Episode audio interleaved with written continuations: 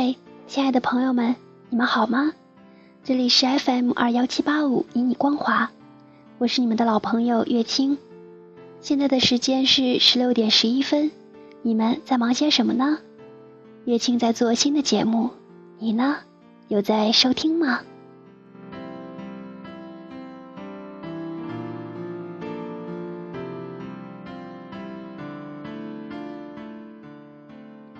期，一个八零后的北漂女孩姚毅的新书《爱已售罄》发布了。前些天刚好在网上看到一段关于作者的采访，在这里放出来和大家一起分享一下。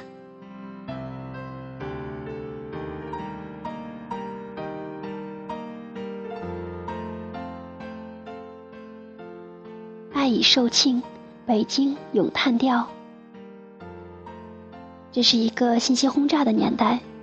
二零一二年年末的一个凌晨，我像往常一样猫在网络上，目不暇接地吸收着互联网速递的各类信息，从社会新闻到娱乐八卦，再到微博朋友圈。而后，我像往常一样打开了天涯论坛，开始浏览帖子。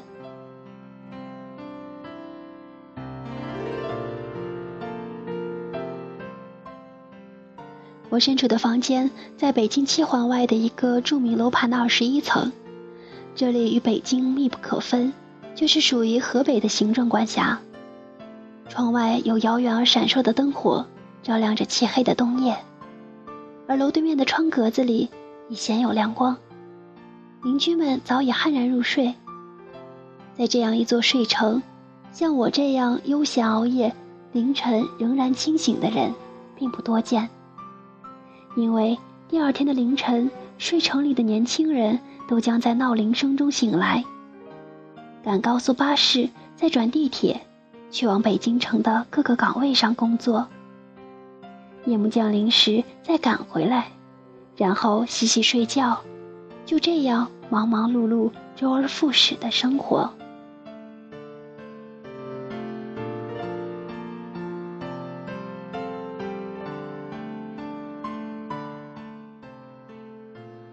是的，就像这个区域里著名楼盘的那句著名广告词一样：“八零后的生活，九零后的梦想。”这是一部分北漂在北京漂泊多年后最终所选择的生活状态。而我，这个北漂多年的南方妹子，在这里也终于有了一个真正意义上的家，一份属于自己的宁静生活。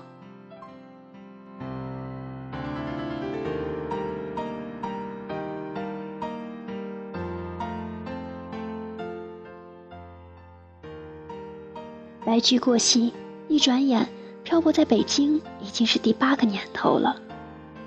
我怀念2005年那个眼神惶恐、笑容天真的自己，我怀念大兴京开高速上方的那一轮明月，我怀念2006年的望京和挚友彻夜长谈心中梦想的时刻，以及内心膨胀着的那份激动与向往。我怀念2007年的天水园北里。怀念那一条布满烤串香味的老街。我怀念2008年后海上的一次泛舟。我曾经以为那一场波涛荡漾，就是我所向往的浪漫。我怀念这八年我所经历过的一切。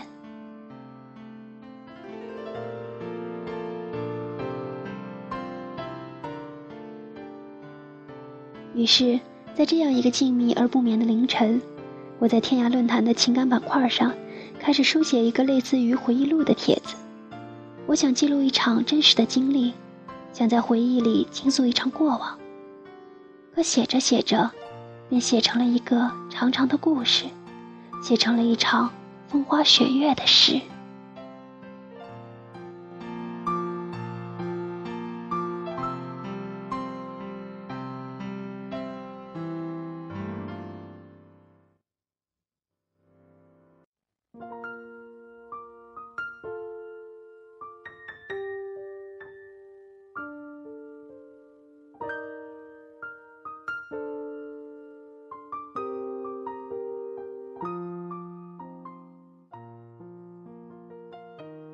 故事里的人和事，依然是我生活中所遇见的人和事，但因为文字的修辞与呈现，真实与否已然变得不那么重要了。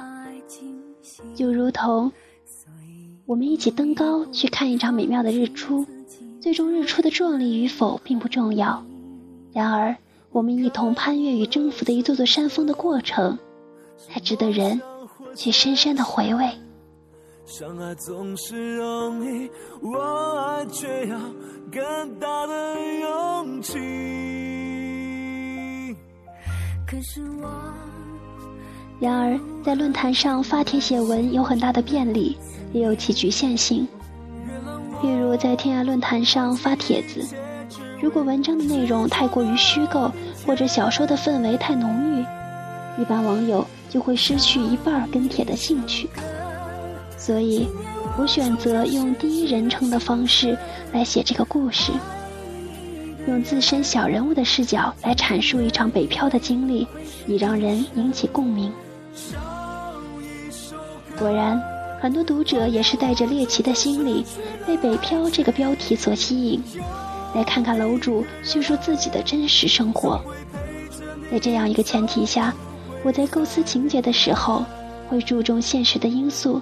采纳的素材也是自己身上发生的，或者朋友身上发生的故事，所以这个故事里头的人物基本上每一个都有生活的原型，只不过在某些对白以及细节方面略做小说化的处理。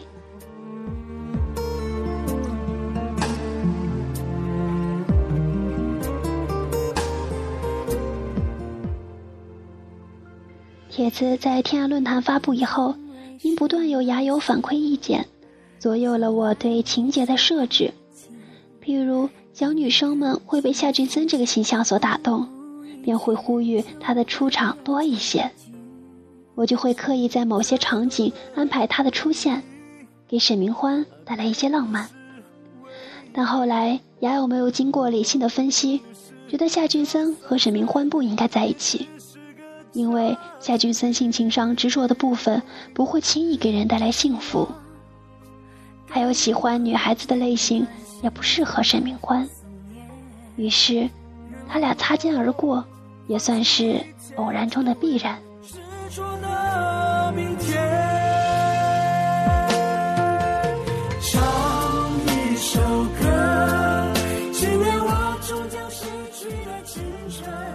文中的我沈明欢这个人物，和常规定义中的言情小说女主角也不大一样。她绝不是众星捧月、人见人爱的玛丽苏，她是一个非常平凡且个性弱点比较明显的人物。例如，她在职场上没有鸿鹄之志，充其量只能做到明哲保身；在感情中，她又不善于表达自己，只能在不断错过中黯然伤神。日常他特别宅，不善交际，他也有自己的小肚鸡肠，且言辞方面也比较刻薄。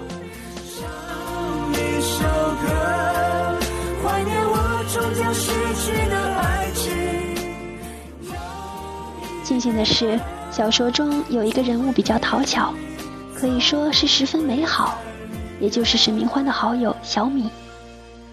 小米这个人物来源于对现实却又带有虚幻色彩的人物，因为他敏锐、理性，个性神秘又浪漫，且热衷于追求自由。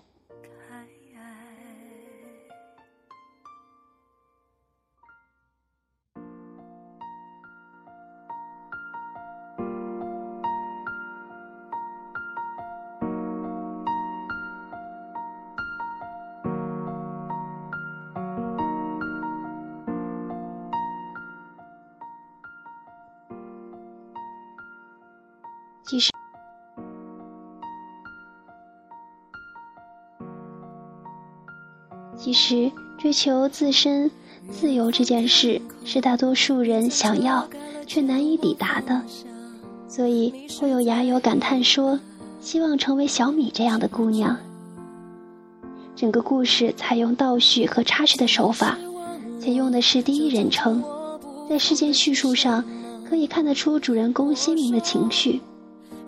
比如在描写易小天这一段感情的时候，沈明欢的情绪比较激烈，这段感情是他难以启齿且全盘否定的。所以，易小天这个人物出现之后，会让读者觉得这个人有违和感。他和沈明欢是一种奇怪的组合。故事中的沈明欢，经常会被易小天神龙见首不见尾，或者是变幻无常的性格所困扰，因此言辞也会带有抨击和刻薄的色彩。但其实也有某些细节描写，是说明沈明欢本身比较认命。也愿意承担这份并不合他心意的感情的。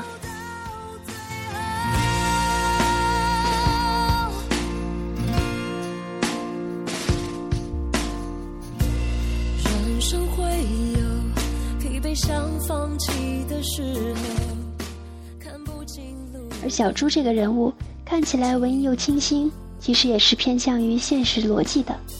譬如在遭受沈明欢的冷处理后。小猪并没有像其他言情故事里的男二号那样吃尽难忘、默默守候，而是顺其自然地接受了高中女同学的感情。其实现实生活中的人大多如此，谁也不会为谁在原地守候，因为时间会将一个人推向另一个人，哪怕那并不是爱情。沈明欢和小猪之间并不是天降奇缘，小猪虽然不是男一号，出场率不高。但每一次出场都带有对沈明欢默默的温情，这足以说明小小猪的内心对沈明欢一直是承载着情谊的。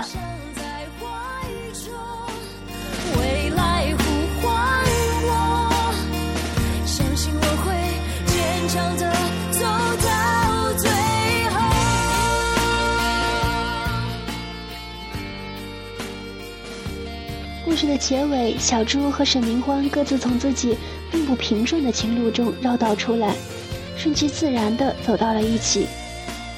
即使并不突兀，唯一遗憾的是，在整个故事中，他们温情交集的情节似乎并不太多。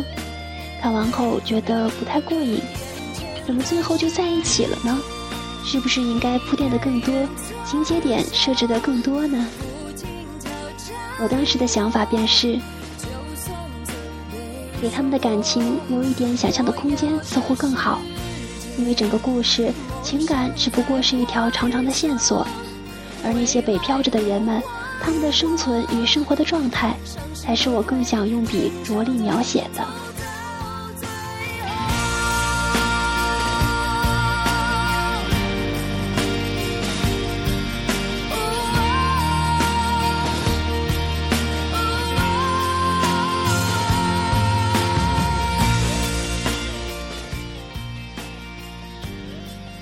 相信，偌大个北京城，一定有更多的人，他们经历着精彩而丰富的人生，他们的故事甚至比任何一部小说里描写的都要极致。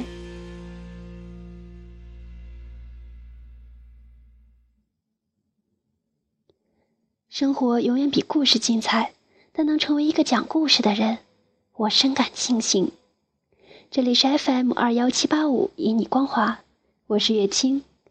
愿我的声音能够温暖你，愿我的讲述能够打动你。